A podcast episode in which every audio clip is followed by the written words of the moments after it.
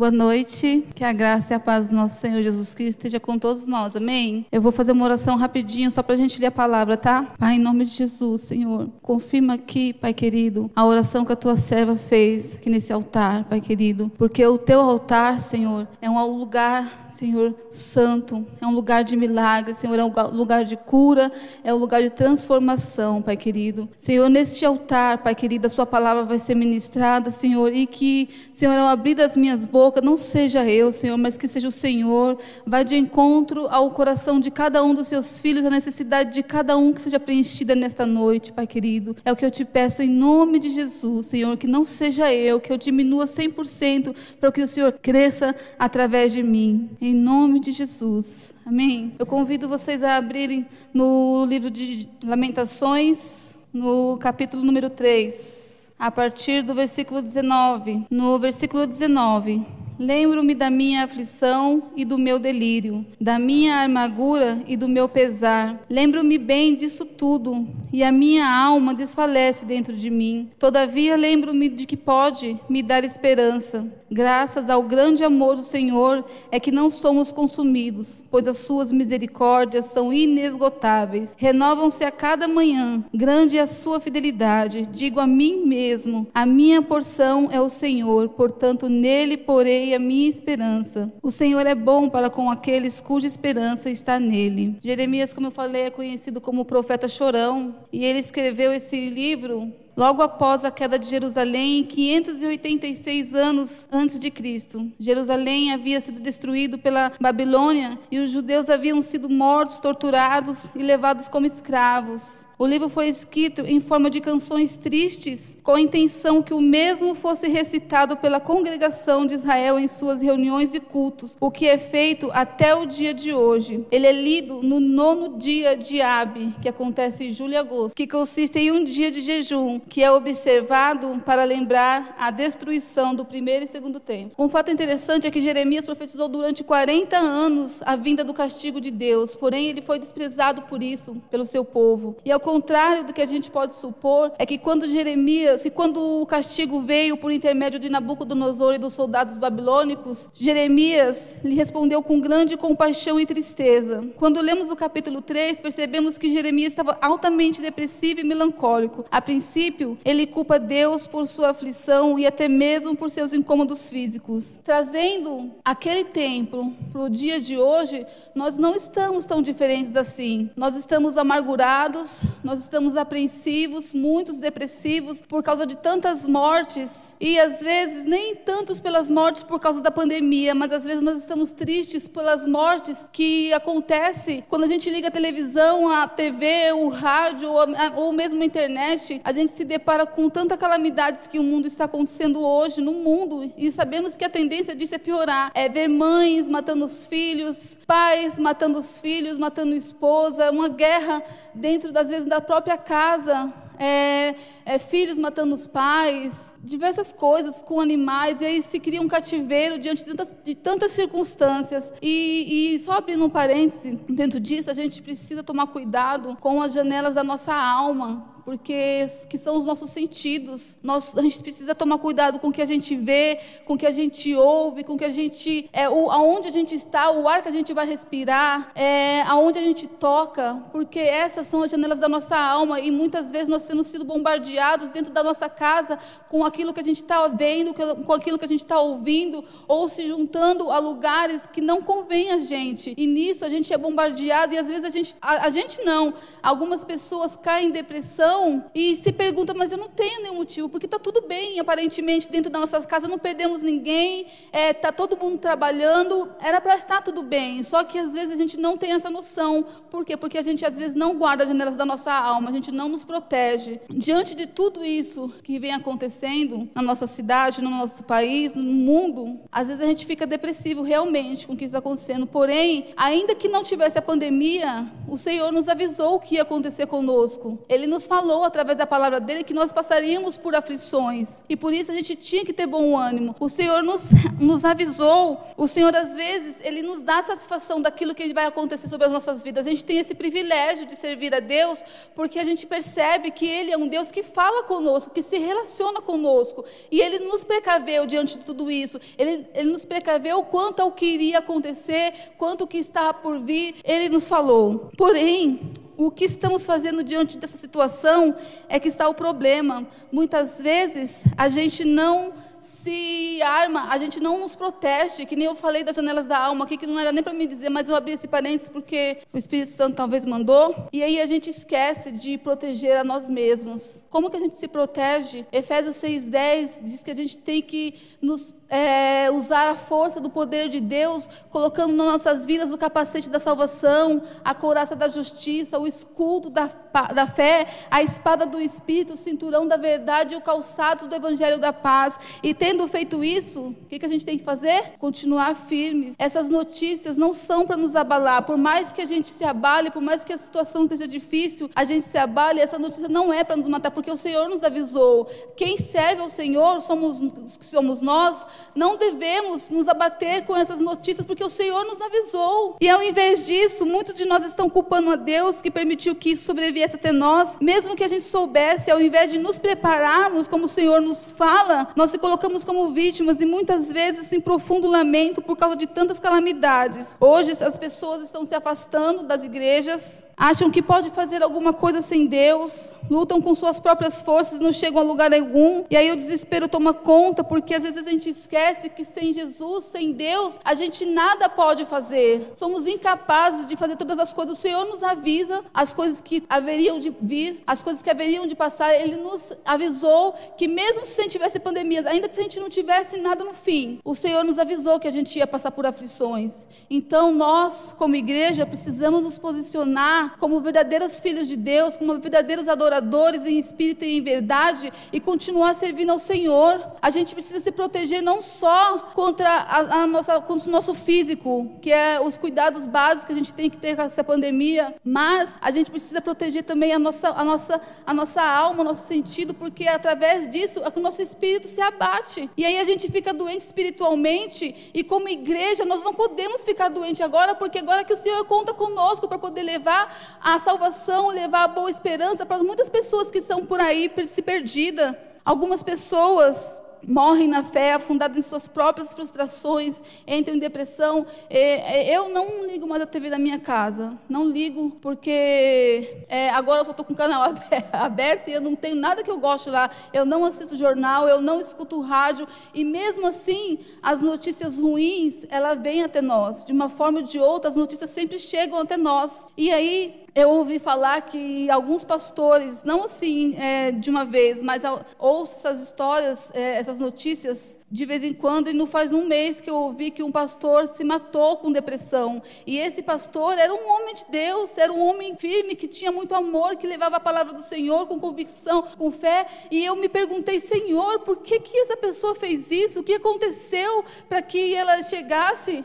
Às vezes, um nível de depressão, um nível de amargura, um nível de, de calamidade que a gente vai alimentando na nossa alma por causa das, das circunstâncias. Mas eu quero dizer para vocês que a circunstância ela não diz quem a gente é. Quem diz que a gente é o Senhor, é a palavra de Deus que nos afirma quem nós somos. Somos filhos amados, somos fortes, somos mais que vencedores. Devemos trazer à memória aquilo que nos dá esperança. A nossa esperança é Cristo, de uma vida eterna, de uma vida que nós vamos fechar os olhos aqui nesta terra e como se, como se quando Ele voltar, vai ser como se a gente abrisse os olhos no céu. Não vamos nem perceber que descansamos, que passamos um tempo ali dormindo. É fechar o olho e abrir de novo. É isso que o Senhor tem reservado para aqueles que o buscam, para aqueles que esperam nele, para aqueles que têm confiança nele. A gente precisa lutar, a gente precisa sair dos nossos esconderijos espirituais, a gente precisa se não, a gente não pode mais se esconder de Deus. Às vezes você pode até dizer assim: "Ah, eu não estou me escondendo de Deus, eu não estou parado na frustração, eu não estou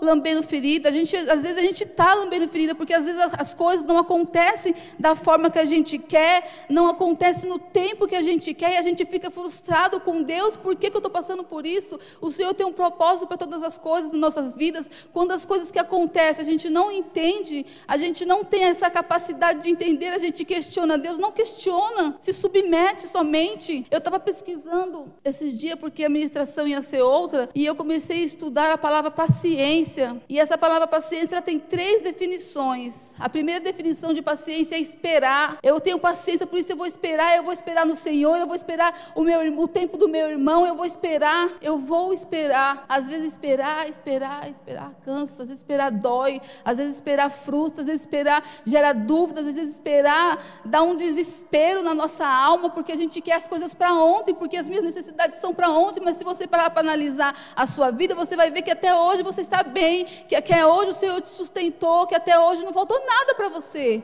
Ou o Senhor deixou de, ou o Senhor deixou de ser teu Deus, ou o Senhor deixou de ser seu pai, ou o Senhor deixou, deixou de ser fiel. Porque até Davi declarou que no tempo que ele viveu, ele jamais viu um justo mendigar o pão. Eu vou dizer de mim, eu passei 10 anos da minha vida escondida na caverna. Literalmente escondida na caverna, diante de tantas circunstâncias que sobreveio sobre a minha vida. Eu não sei quantos aqui sabem da minha história, acho que pouquíssimas pessoas, só duas ou três. Mas, né? Eu, eu, eu era parte de uma outra igreja, de um ministério, e lá eu era linha de frente. Tinha um altar, tinha discípulos, cuidava de discípulos. E aí, diante de tanta circunstância que aconteceu na minha vida, eu fui obrigada a deixar. A não larguei, arrancaram isso de mim. E eu fiquei revoltada com Deus. Eu, eu, fui, eu briguei com Deus, literalmente eu, eu briguei com Ele. Eu fiquei, fiquei de mal dele. Eu fiquei afastada dele por 10 anos. 10 anos da minha vida eu comecei a fazer coisas que eu quis, não que o Senhor dirigiu para mim. E às vezes eu até orava, a gente às vezes, às vezes a gente até ora, mas eu estou orando, irmã, o que está acontecendo com você? Você está tão distante, você está tão andando sozinha. Ah, eu estou bem, eu estou orando, eu estou bem. Mas a gente vê que não está, porque eu não estava. E aí eu fiquei perambulando pelo mundo de mal com Deus, culpava ele por tudo que me sobrevia e passava tempo lambendo as minhas feridas, assim como Jeremias passou afundado, orando, chorando para Deus, é, de uma forma errada, como se estivesse vitimando. Todas as coisas que acontecem na nossa vida, às vezes não é um propósito de Deus, não aconteceu, mas Deus permitiu, porque às vezes são as nossas decisões, são as nossas escolhas. Deus não tem culpa das nossas escolhas, mas isso não significa que o Senhor vai te abandonar, que o Senhor vai te abandonar abandonar, ou que o Senhor vai te deixar, ou que o Senhor não vai te amparar, porque Ele é Pai. Quem é um pai que consegue ver o seu filho triste, que consegue ver seu filho afundado e vai ficar de mãos atadas só olhando? Ainda que Ele fala que ainda que nós somos homens maus, conseguem fazer coisas boas, conseguem dar coisas boas a seu filho, quanto mais Ele. Só que eu não conseguia mais ver a mão de Deus. Eu conseguia ver o cuidado de Deus com a minha vida. Eu conseguia ver. Eu sei que Deus cuidou de mim esses 10 anos. Eu sei, eu vi a mão de Deus, eu vi a fidelidade de Deus. E isso é uma, algo que faz um diferencial muito grande, porque a gente, quando a gente tem experiência com Deus, a gente conhece a Deus, a gente pode até sair um pouco para fora, a gente pode até se afastar, mas a gente sabe que a gente não tem para onde ir. A gente sabe que em nenhum outro lugar a gente vai encontrar palavras de vida eterna, a gente vai encontrar bênçãos, porque só a fonte, só Ele é a fonte de todas as bênçãos, só Ele tem as palavras de vida eterna, só Ele tem a salvação que a gente precisa, não só a salvação espiritual, mas a salvação dos nossos problemas, a salvação das nossas angústias, das nossas dores, daquilo que a gente precisa dele. E o Senhor, ele não está muitas vezes de mãos atadas para que ele não possa nos abençoar. Ele não está com os ouvidos tampados para que ele não possa nos ouvir. Mas às vezes a gente mesmo se distancia, a gente mesmo faz separação entre, entre Deus e nós. E aí o Senhor fica só observando, só observando. Teve um profeta, Elias, que ele também se afastou de Deus, ele fez tantas coisas para o Senhor, e, eu, eu, e hoje eu me comparei, hoje eu fui muito ministrada por tudo isso, porque Elias, ele, depois de ele ter matado os profetas de Baal, de Baal, né? Ele ele, ele ouviu que Jezabel queria matar ele, ele tomou um profundo medo dentro dele, e aí ele, começou, ele fugiu, ele entrou numa caverna e ficou ali. O Senhor poderia resgatar Elias dentro da caverna? Poderia, mas o Senhor não fez isso. O Senhor ele mandou um anjo ali cuidar dele.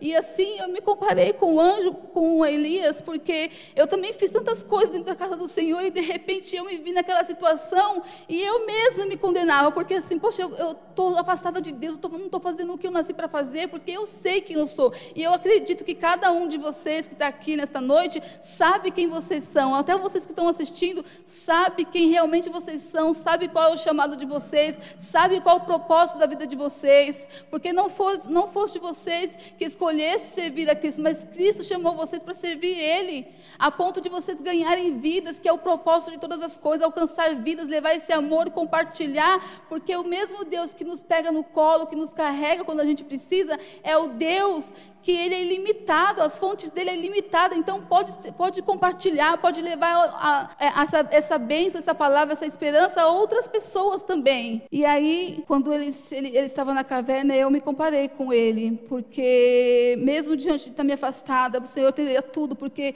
eu passei esses dez anos pedindo para o Senhor me levar. Falava, Deus me leve, eu não quero mais ficar aqui, não tem mais motivo para ficar aqui nessa, nessa terra, eu não consigo mais, eu só era feliz quando a minha vida estava centrada no Senhor, quando quando eu fazia as coisas que o Senhor queria. Hoje eu não consigo mais, eu não conseguia voltar. Eu sabia onde estava a fonte, eu sabia o que fazer, só que eu não conseguia dar um passo. Eu não conseguia, literalmente eu estava travada e eu via as pessoas falando: "Não, você precisa fazer isso, você precisa fazer aquilo". Parecia tão fácil falar, mas na hora de você tomar uma atitude, você não, não, não conseguia, literalmente eu não conseguia. Eu falava: "Senhor, eu não consigo. O que que eu faço?". Gente, eu cheguei a fazer um seguro de vida e até hoje eu pago ele direitinho, porque eu estava preparada literalmente para morrer. Eu queria que Deus me levasse. Claro que eu não ia fazer uma besteira porque eu sabia para onde eu ia, mas eu orava todos os dias, falava: "Deus me leva. Se o Senhor me levar, eu estou pronto. Pode me levar, me leva". E assim como Elias, Deus teve misericórdia, assim como Deus cuidou de Elias, eu vi hoje, eu, você não tem noção de como eu chorei agradecendo ao Senhor, porque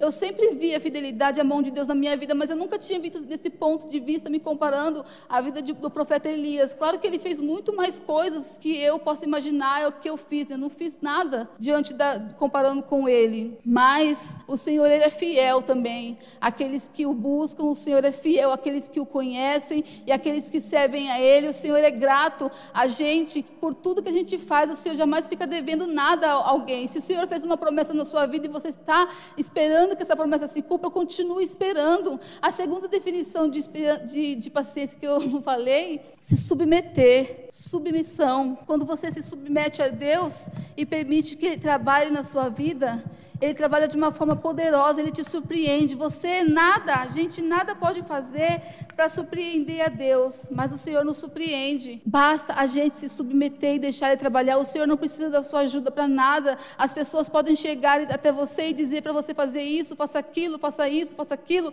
e você às vezes não consegue por estar de mãos atadas, mas o Senhor te assiste. O Senhor me assistiu, e assim como o Senhor me assistiu, ele assiste você nos momentos das suas aflições, nos momentos da sua angústia. Ele não aprova as nossas nossas atitudes, mas Ele entende você, Ele sabe o que causou a sua dor, Ele se compadece do seu momento. E o Senhor, Ele não quer que a gente se afaste dEle, o Senhor não quer que a gente fique é, é, preso em tantos medos, em tantas angústias, em tantos sofrimentos, mesmo porque Ele nos avisou que nós passaríamos por isso. A gente precisa sair da caverna, porque existem vidas lá fora que estão contando com a nossa, com a nossa boca, com o nosso id, para que nós nascemos e, e para que nós nascêssemos com esse propósito de ministrar a palavra palavra do Senhor desde o ventre das nossas mães, como a gente não estava nem formado ainda, o Senhor já nos escolheu e já esperou tanto tempo para que a gente pudesse hoje amadurecer e levar a palavra dele a outras vidas que também o Senhor está esperando para ter esse encontro. E quantas vidas estão morrendo por aí? E você já se perguntou se essas vidas, é, é por acaso, estão ouvindo falar de Deus?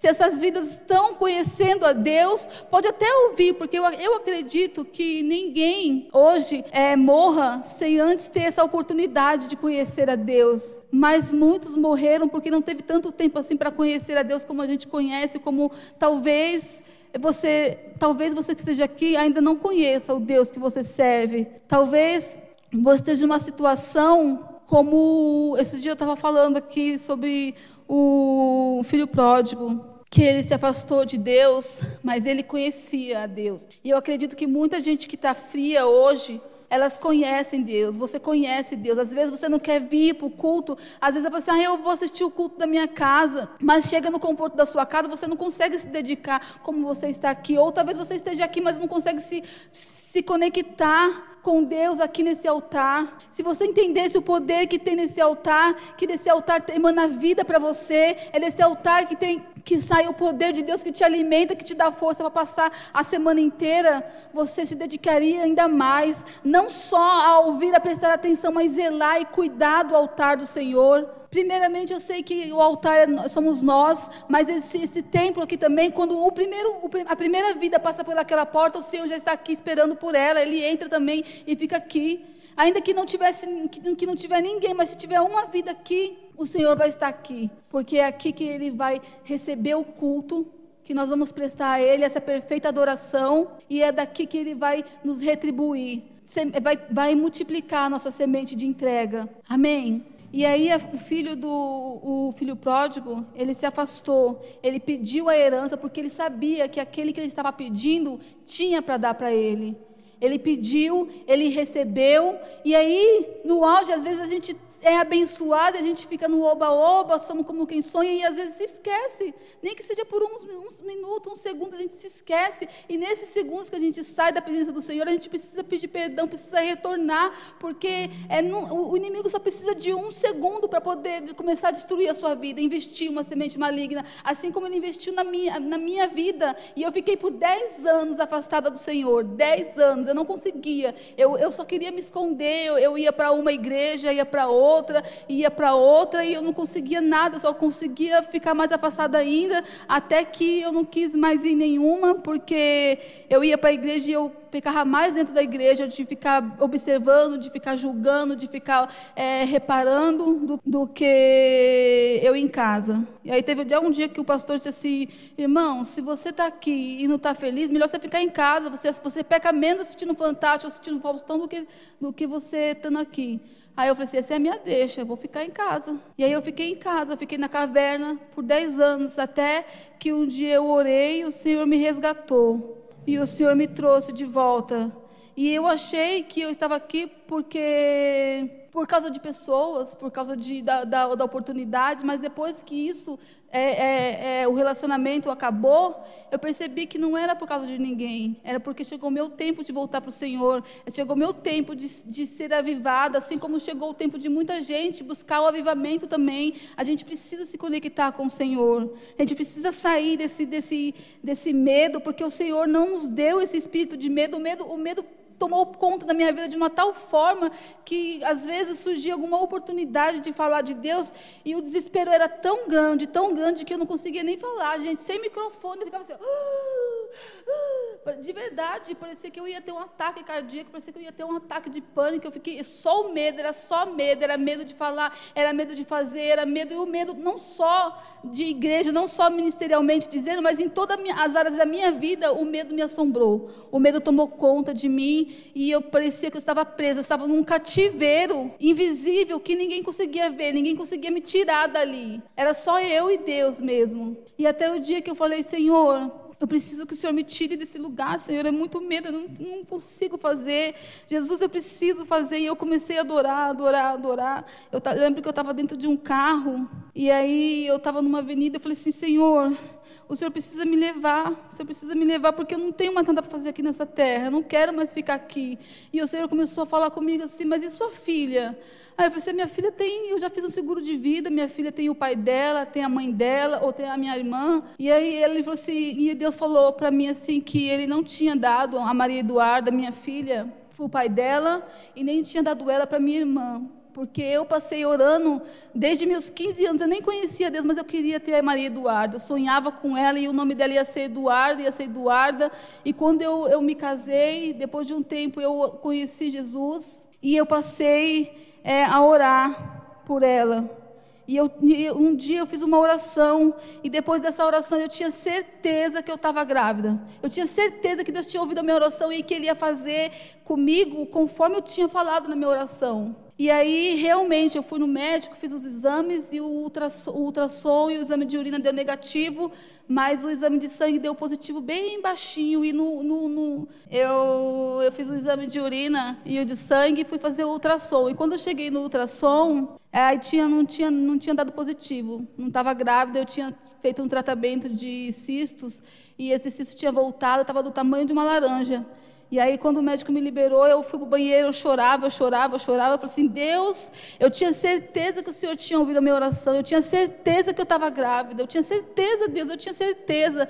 E aí ele falou bem para mim assim: Você está grávida. Só que na hora do desespero, eu, eu não, não dei ouvidos. E aí eu fui no outro laboratório, peguei o exame de urina e de sangue, levei para a médica, a médica falou, me confortou ainda, falou, mãe, é, é, Loane, fica tranquila, porque mulher é um poço de hormônio. Aí abriu o exame de urina negativo e o exame de sangue deu positivo. E ela falou assim: ó, você está grávida sim, deu bem baixinho, mas você está grávida. E depois de quatro meses, depois de quatro semanas, apareceu no exame de sangue, ultrassom, lá o saquinho gestacional, e eu estava grávida, e Deus fez tudo conforme eu tinha orado. E, e eu queria dizer assim que, que todo esse tempo que eu fiquei afastada antes, o Senhor, ele, eu, eu, eu tinha muita intimidade com Deus, eu tinha muita intimidade. Pensa numa pessoa pidona, tudo que eu pedia para Deus, o Senhor fazia, tudo, gente. Era, eu, eu, eu queria, eu, a gente, mulher muito vaidosa, eu falava, Senhor, eu preciso de um vestido, Senhor, eu quero um vestido, e o vestido ia, de alguma forma, o vestido vinha até mim, um sapato, o sapato vinha até mim.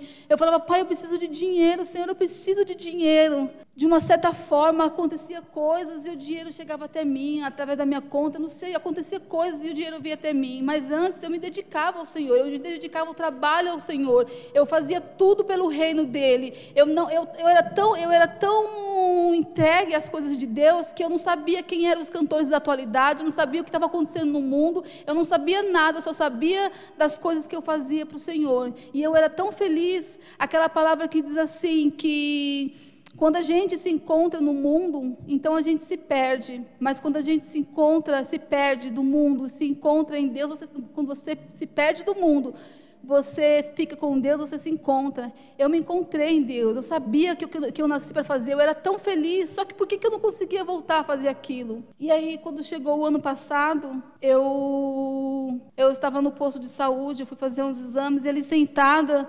no, num banco lá do, do posto enquanto não me atendiam. E aí eu comecei a pensar em Deus, a pensar em tudo que aconteceu nesse tempo todo, o quanto eu não conseguia voltar. E eu, eu, eu, falava assim, Senhor, o Senhor é tão bom comigo, o Senhor fez tantas coisas por mim, eu vejo tantas suas mãos, mas olha a situação em que eu me encontro agora, Senhor, eu não consigo voltar. Senhor, olha como está a minha vida agora, Senhor. Eu estava morando numa casa que a casa era totalmente preta de mofo, que quando eu queria que a casa não adiantasse pintar, porque a casa era tomada por mofo, e eu passava cloro na parede para poder para poder a casa poder ficar branquinha de novo.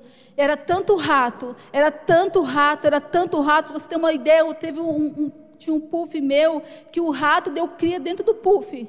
Vocês têm noção? Era muitas, muitas, muitas baratas. E eu falava, Senhor, por que, que está acontecendo na minha vida, Senhor? Por quê? Porque eu não sou uma pessoa suja, mas Deus, por que está acontecendo isso? Porque eu tomei decisões erradas. Eu me afastei de Deus, não foi Deus que se afastou de, nós, de, de mim. E aí eu falei assim, Senhor, lembra quando eu te pedi as coisas? Lembra quando o Senhor fazia tudo por mim?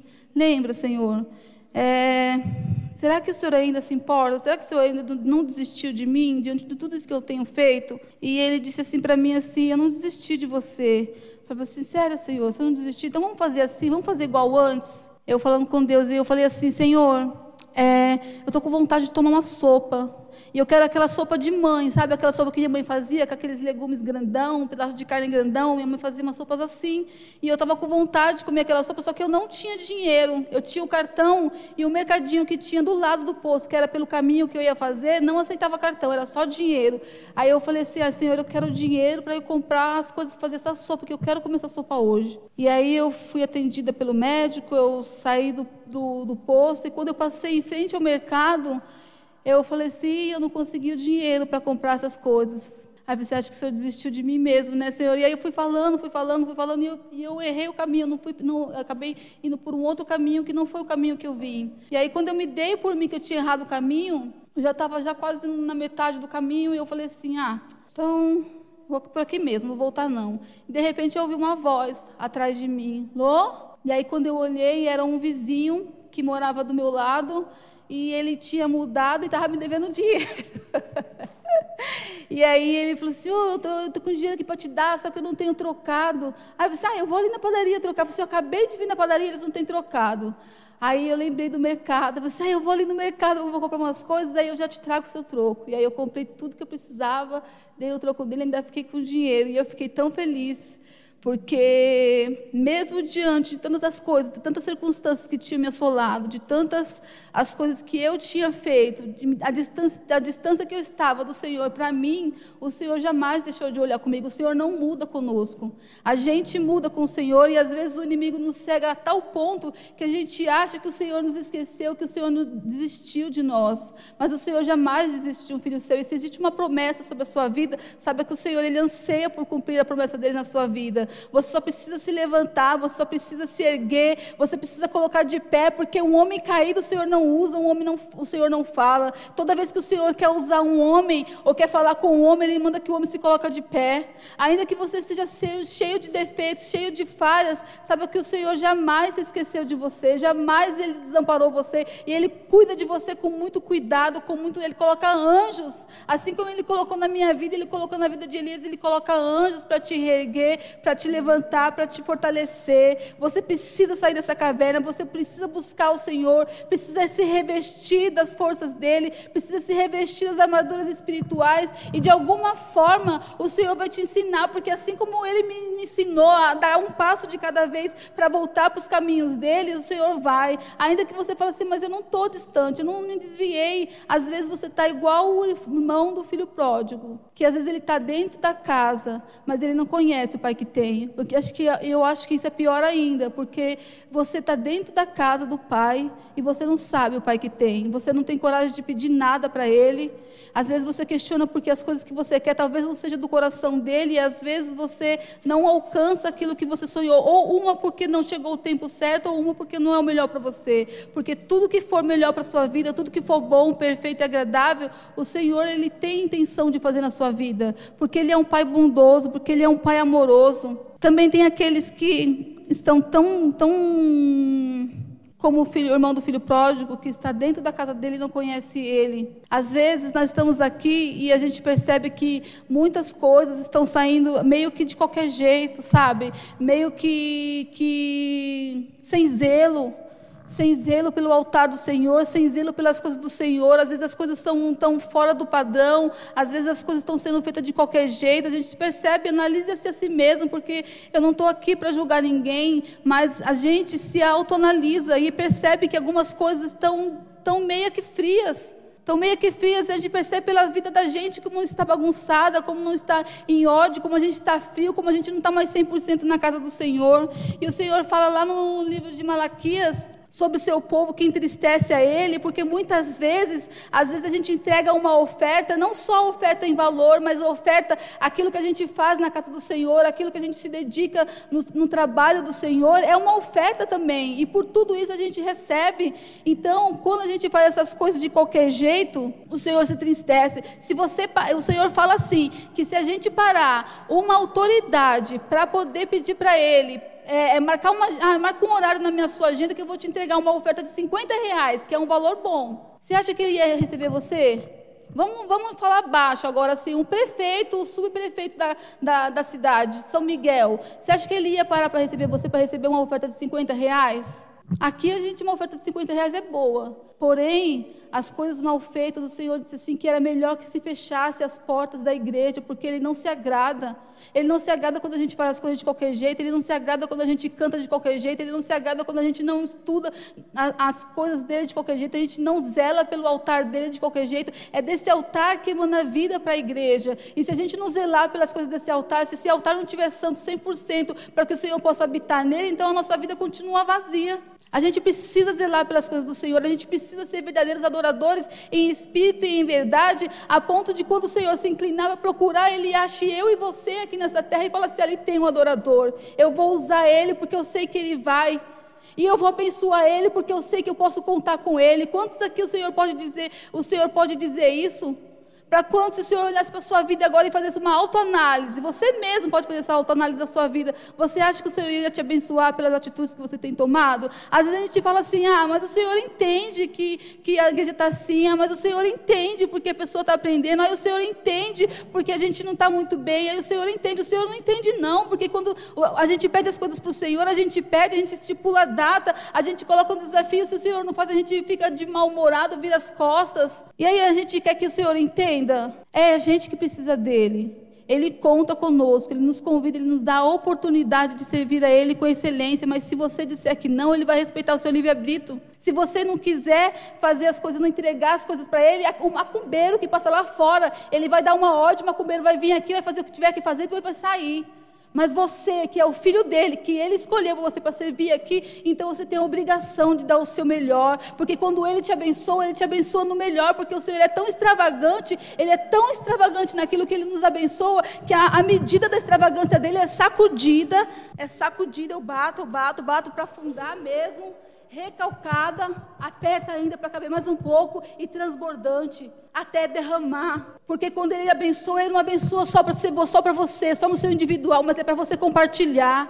Então a gente tem obrigação, a gente tem um dever de servir a Ele dentro da casa dele, servir a, Ele dentro da nossa casa, servir a Ele aonde a gente for. A gente tem que ser esse adorador, a gente tem que ser em espírito e em verdade, tem que haver essa verdade nas nossas vidas. Porque por mais porque, que a gente faça essas coisas e na hora que a gente for é, servir ao Senhor, na hora que a gente for, o Senhor nos avisar que vai nos corrigir, que o Senhor vai nos apertar, que o Senhor vai nos sacudir, a gente começa a chorar, o Senhor não me ama, o Senhor está é, tá me, tá me castigando, o Senhor não quer as coisas. Mas começa a analisar, será que essa situação que a gente está passando, que a gente que veio sobre cada um individual, não estou falando da pandemia, tá? Mas é porque a pandemia a gente já sabe. Agora, será que a situação que nos assola individualmente, será que não é o Senhor nos apertando para que a gente possa retornar? Será que a gente não está frio o suficiente para que o Senhor ele, ele nos convide a um avivamento, a gente começar a chorar, assim como Jeremias chorou, para que o Senhor tivesse misericórdia de Jerusalém? Jeremias tinha todos os motivos para poder dizer, para poder dizer que o Senhor é, é, abandonou, que o Senhor não, que não, ia, não amava, que o Senhor deixou ele de lado, mas, o, mas o Jeremias, quando ele caiu em si, ele voltou às orações dele ao foco original. Amém? O Senhor hoje ele nos convida para um, para um novo batismo, um batismo de lágrimas. O Senhor nos convida hoje para um arrependimento, para um quebrantamento sobre as nossas vidas, para que a gente possa voltar para o caminho voltar para a essência, a essência de adorador. Mesmo diante da calamidade, Jeremias entendeu e mudou o foco dele, mudou o discurso. E mesmo triste, ele tirou os olhos dos problemas e focou a, a, atenção nas maravilhas de Deus e recitou seis promessas que nos servem de lição. A primeira promessa que ele nos cita é que Deus ele é misericordioso. Deus ele misericórdia é um sentimento de dor, de solidariedade em relação a alguém que sofre tragédia pessoal ou que caiu em desgraça. A segunda, eu só quero dizer que Deus ele não é indiferente a nada do que passamos, tá? É, a segunda, as misericórdias do Senhor não têm fim, ela não tem limite, elas são incalculáveis, elas não têm preço, não tem começo, não tem meio, não tem fim e, a, e elas se renovam a cada manhã, como se não bastasse não terem fim, elas se renovam. Ou seja, posso contar com as misericórdias do Senhor totalmente zeradas a cada dia. Elas não são a mesma hoje, não vão ser as mesmas amanhã, independente do tamanho da quantidade de pecados, pois quando nos arrependemos, o Senhor nos perdoa e não se lembra mais daquilo que nós fizemos. A quarta, Deus ele é fiel. Fidelidade, ela não pode ser, ela pode ser definida como constâncias nos compromissos assumidos. O ser humano consegue atingir um certo nível de fidelidade, porém, por mais alto que seja esse nível de fidelidade, ele nunca pode ser comparado à fidelidade do Senhor. Deus ele é fiel independente das circunstâncias. Se ele prometeu sobre a sua vida, ele vai cumprir, porque ele não fica devendo nada para ninguém. As cinco na quinta, ele declara que o Senhor é a porção dele. A expressão porção na Bíblia tem o sentido de parte ou pedaço que cabe a alguém. Ao dizer que o Senhor é a por sua porção, Jeremias quis deixar bem claro que todas as coisas, sejam elas grandes ou pequenas, boas ou ruins, não pode preencher o espaço vazio do nosso coração. Só Deus pode preencher. A sexta, Deus é a nossa esperança. Uma das definições de esperança é confiança. A nossa confiança tem que estar sempre em Deus. É nele que devemos crer, é nele que devemos esperar, assim como o salmista declarou que uns confiam em carros, outros em cavalo, mas nós, porém, confiamos no Senhor. E para finalizar, por pior que esteja a situação, sempre temos uma razão para se alegrar e celebrar no Senhor. A situação de Jerusalém não mudou, com a oração de Jeremias, mas o seu desânimo, o seu foco sim. Talvez se você orar, começar a orar, começar a clamar por um avivamento, logo de início a sua situação pode não melhorar, não mudar hoje.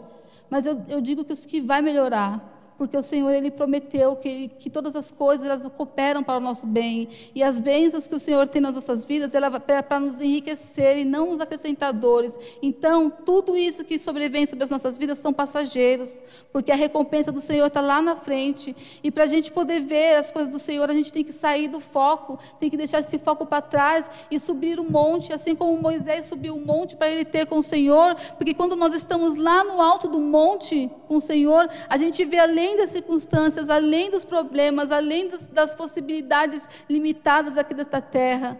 E aí, quando nós descemos, a gente desce com aquela convicção, com a glória do Senhor resplandecendo sobre as nossas vidas, e aí você vai entender quem você realmente é. Amém? A gente não pode deixar que as dúvidas que possam surgir, que a dor, a aflição nos tire do foco que é Jesus. Se você continuar olhando para o alto, não deixar que as tristezas tire as forças das nossas vidas, e ela, Ele tem o melhor reservado para cada um de nós. Um tempo novo chegará, aonde nos regozijaremos nele e com ele viveremos eternamente. Amém?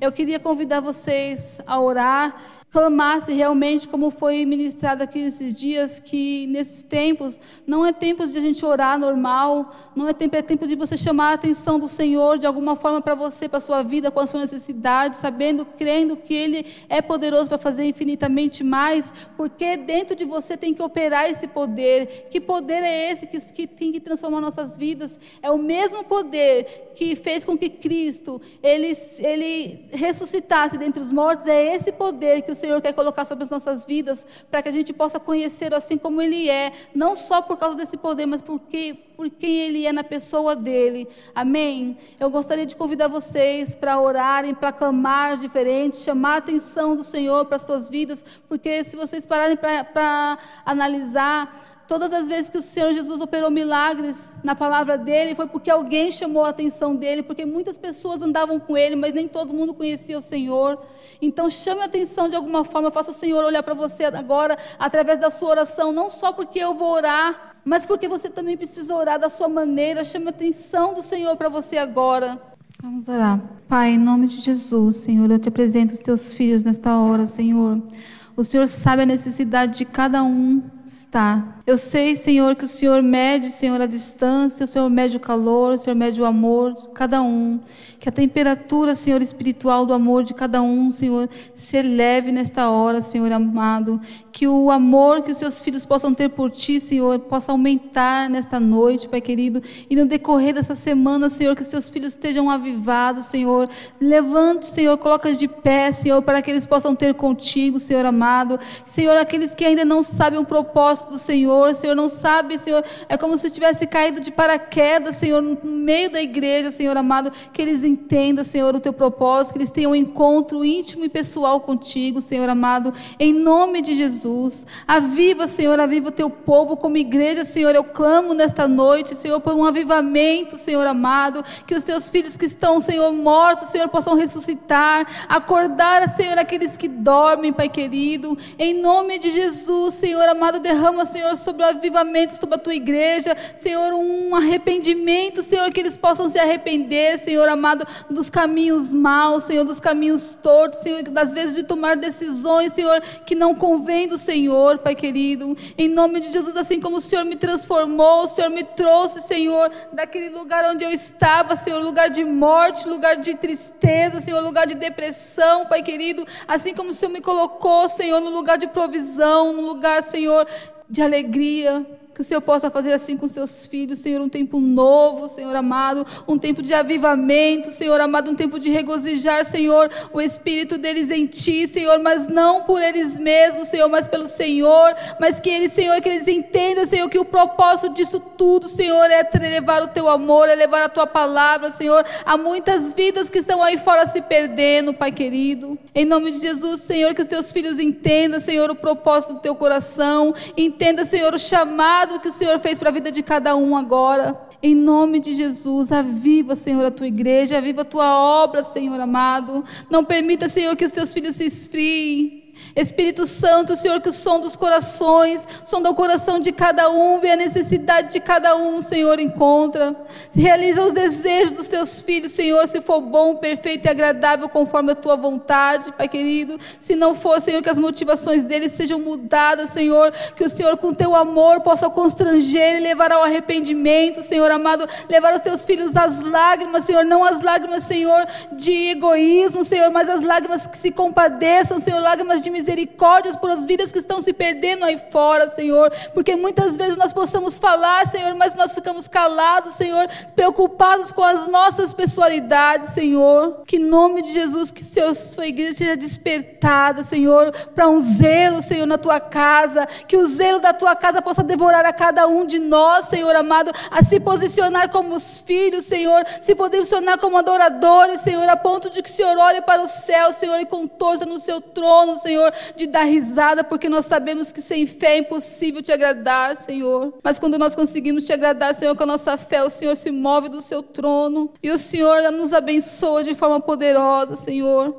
e não de uma forma limitada, Pai querido. Em nome de Jesus, Senhor, desperta, desperta, desperta a tua igreja, Senhor. Desperta aqueles que dormem, Senhor. Desperta, Senhor. Ressuscita, Senhor, aqueles que estão morrendo, Pai querido. Aqueles que estão na UTI espiritual, Senhor. Quantos dos teus filhos estão, Senhor, na UTI espiritual? Ressuscita, Senhor. Bate, Senhor, novamente o coração dos teus filhos por ti, Pai querido, porque sem, sem o Senhor nada possamos fazer, Senhor, porque ficamos tão perdidos, Senhor, em tantas coisas desse mundo, Pai, que nós não conseguimos mais ver, ter a visão, Senhor, do Senhor claramente sobre as nossas vidas. Ilumina, Senhor, os olhos do coração dos teus filhos nesta noite, Senhor, para que eles possam entender a grandeza do chamado de cada um. Em nome de Jesus, Pai querido, e que no decorrer dessa semana, Senhor amado, essa esse reavivamento, Senhor, esse avivamento, Senhor, possa acontecer de forma gloriosa, que venha surpreender os teus filhos aqui nesta terra. Em nome de Jesus é que eu te peço nesta noite, Senhor, despeço seus filhos, Senhor, debaixo da tua paz, Senhor, que eles possam ter uma noite de descanso, Senhor, que o, que o espírito deles, Senhor, ao dormir, repousar, Senhor, essa noite possam ter sonhos contigo e ser transformados, Senhor, e acordar diferentes, avivados, Senhor, com fome e sede da tua presença. Em nome de Jesus, para a glória do seu nome que é santo e perfeito e lindo para todos sempre. Amém.